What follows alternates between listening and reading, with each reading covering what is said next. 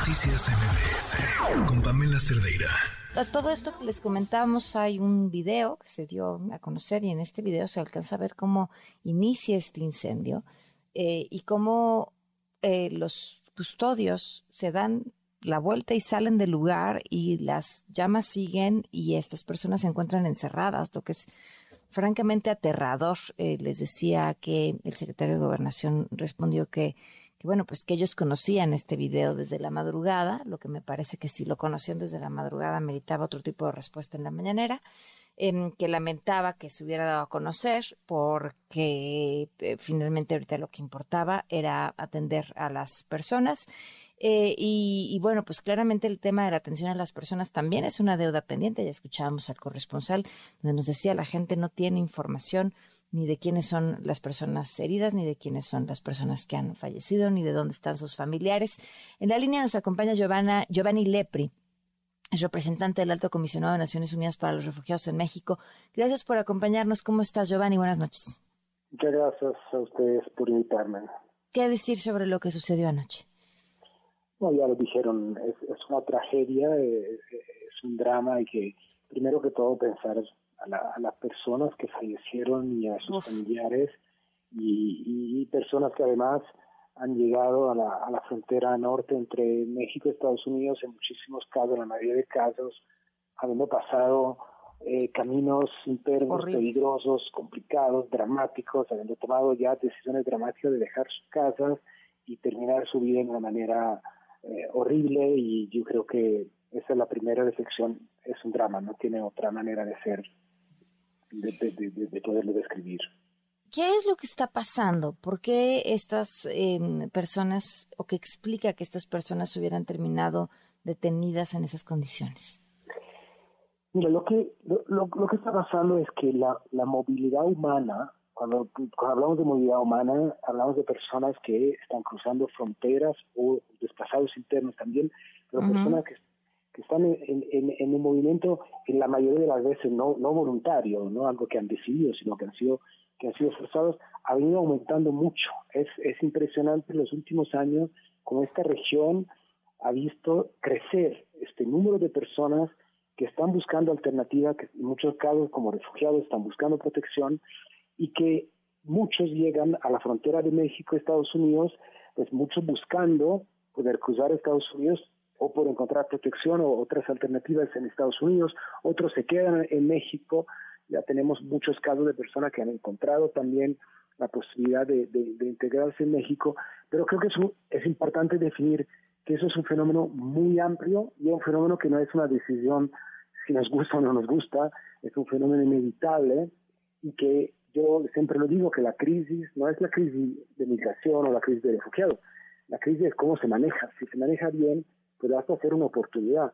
Yo creo que lo que está pasando es que en muchos casos vemos situaciones de personas que terminan eh, bloqueadas en, en, algunos, en algunos lugares, retornadas en algunos otros eh, de Estados Unidos y algunas terminan estando en, estaciones migratorias o en lugares de, de detención. Y entonces esto, eso es mucho más allá de este drama. Yo creo que este drama, yo me acuerdo, trabajé muchos años en Italia y cuando todo el mundo de repente se daba cuenta de lo que estaba pasando cuando se hundía un barco al frente de Lampedusa. Pero moría gente todos los días, habían, habían todos los días, pero eran números más pequeños, las situaciones menos dramáticas y más se.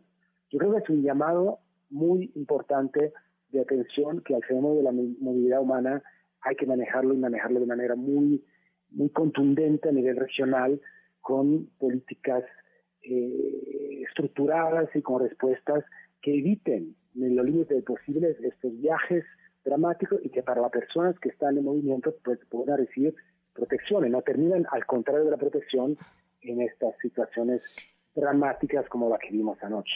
Hablabas de los del aumento. Cuando, cuando te refieres a este aumento, ¿de qué tamaño es? ¿Cómo podemos entender este fenómeno en los últimos 20 años?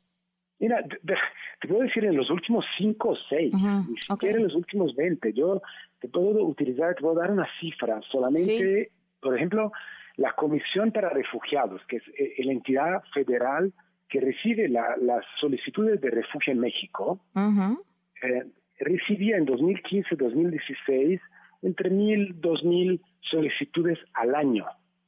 En 2023, o sea, estamos hablando ni siquiera como seis o siete años después, en 2023, en los primeros tres meses, ha recibido en promedio 12 mil solicitudes al mes. O sea, prácticamente la misma. 12 mil al mes, o sea, en los primeros tres meses lleva 26 mil. Llega, llega más de 26 mil, sí, sí, ya estamos alrededor, llegaremos probablemente, eh, sí, alrededor, alrededor de esa cifra.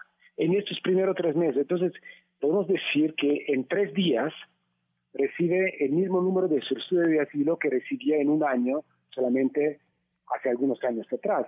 No solo el número de solicitudes de asilo, sino también las nacionalidades.